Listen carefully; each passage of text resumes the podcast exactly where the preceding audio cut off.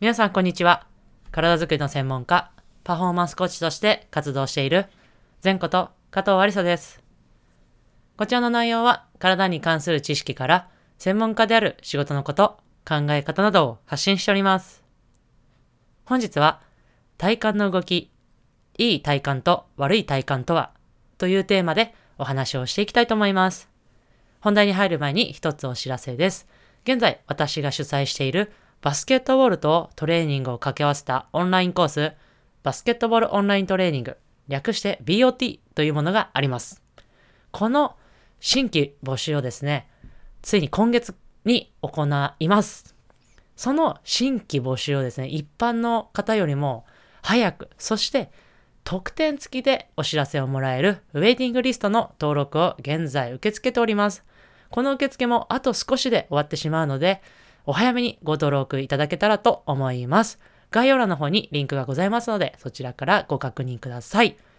そしてもう一つ、その BOT の中にもある体を安全に効率的に動かす動きのスキルを特化して学べるムーブメントトレーニング全道場のウェイティングリストの登録も合わせて受け付けておりますので、こちらも概要欄のリンクからご確認ください。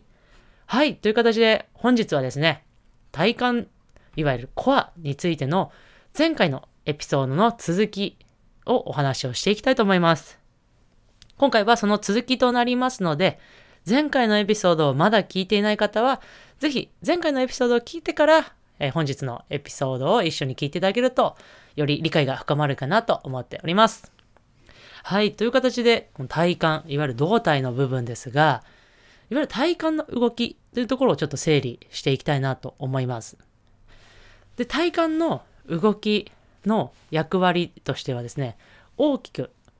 2つありまして、1つ目は、大きく動かないようにする。そしてそれを動かないように固定をするということが1つ目として挙げられます。そして2つ目がですね、逆にですね、ダイナミックに動くということが、まあ、いわゆる体幹の動きの機能としての役割があります。これをですね、ちょっと解説をしていくと、いわゆる先ほど最初に言った固定ですね、大きく動かないように固定するというのはですね、まあ、いわゆる体幹がこう固定できずぐらぐらぐらぐらしていると、下半身もしくは上半身からの力の伝達ですね、ができないんです。下半身の力を上半身に伝える。よく、例えばバスケットボールのシュートであれば、足からシュートを打ちなさいっていうことを聞いたことあると思いますが、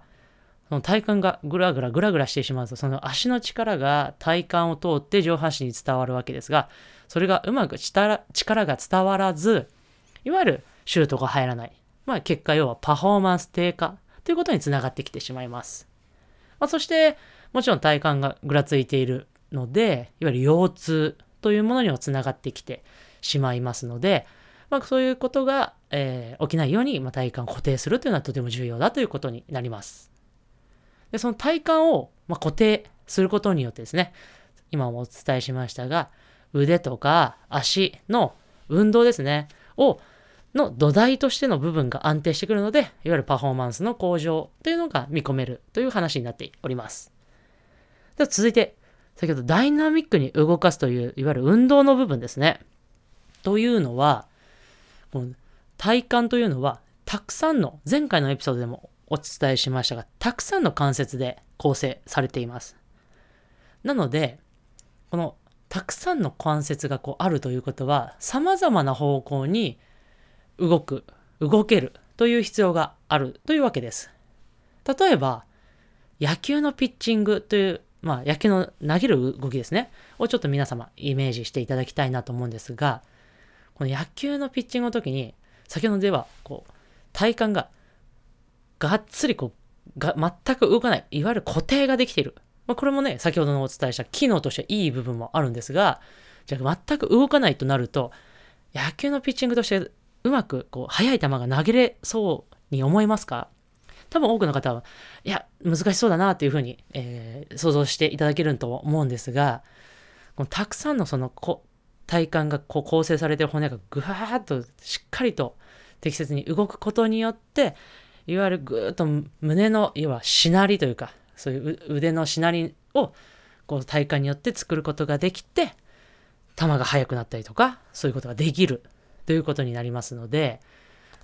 ダイナミックに動くということは、より腕やその足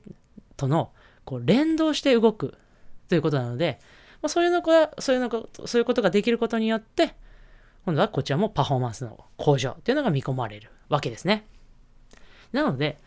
動くだけでもダメですし、固めるだけっていうのもダメだというのをぜひですね、皆様にご理解いただけたらいいではないかなと思います。それでは、その体幹のいい動きと悪い動き、まあ、いい体幹と悪い体幹ですね。というのをちょっとね、整理していきたいと思うんですが、皆様どうですか？いい体幹、悪い体幹、ちょっとどういう風なものが浮かぶかなっていうのを考えていただきたいなと思いますが、先ほどのお伝えした固定と、要はダイナミックに動くということをこう踏まえてお話しすると、大きく6つあります。1つ目がですね、先ほどもお話ししましたが、ダイナミックに動くためにはですね、柔軟性というものがないと、ダイナミックに動くことができないと思いますので、いい体感というのは柔軟性があるということ。で、2つ目は、体幹を動かす感覚を持つということですね。たとえ柔軟性があってダイナミックに関節を動かせる可動域があったとしても体幹を動かすという感覚がなければ自在にその体幹を操るってことができないわけですね。なのでその動かす感覚というのは必要になってきます。でその体幹を動かす感覚というのは筋力が必要という形になりますので、まず筋力も、えー、この後実はお伝えしますが筋力が必要という形になります。そして3つ目がですね、その今度は先ほどもお伝えしました体幹を固定するという、操るようになったら今度固定するという感覚は必要になります。まあ、これは文字通りの言葉になりますが、まあ、適切な、ただ、こう、いわゆるですね、こう、体幹といって、こう、なんですかね、肘をついて、足、足を体をまっすぐにして、床と平行な感じにして、こう、固めるみたいなのが体幹って思われてる方が結構多いではないかなと思いますが、あれで体幹トレーニングっていうわけではないです。あれだけで体幹トレーニングにならないわけですね。先ほどもお伝えしましたが、固定することはとても重要です。しかし、動かす、そしてそれを自在に操るということが必要になりますので、がっつり固めるだけじゃなくて、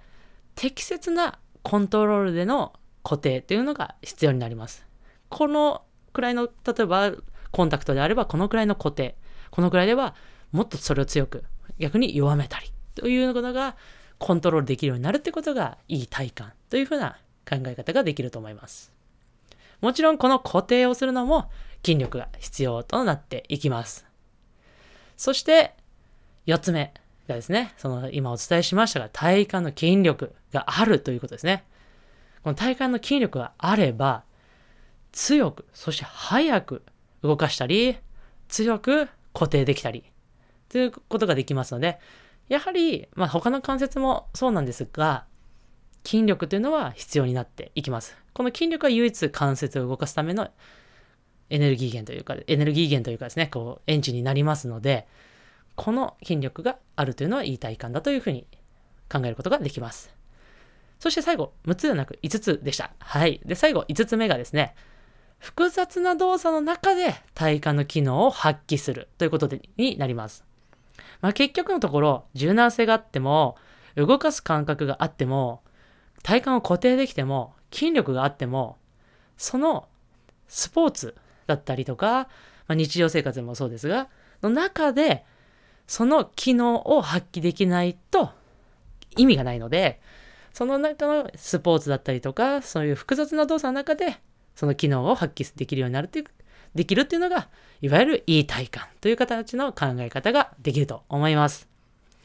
いかがでしょうか？皆様何個当てはまりましたか？いい体感の部分で。ぜひぜひ皆様のね、あの、活動だったりとか、皆様にもぜひチェックしていただけたらと思います。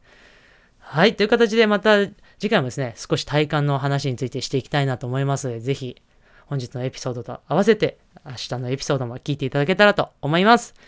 いかがだったでしょうか？少しでも皆様のお役に立てたら嬉しいです。それでは最後、前頭腔はストレッチして終わりにしましょう。胸の前で手を組んでください。手が離せない方は、イメージだけ一緒にやっていきましょう。その手を天井にぐーっと伸ばし伸ばし伸ばして、パッと近抜く。はい。それではまた次のエピソードでお会いしましょう。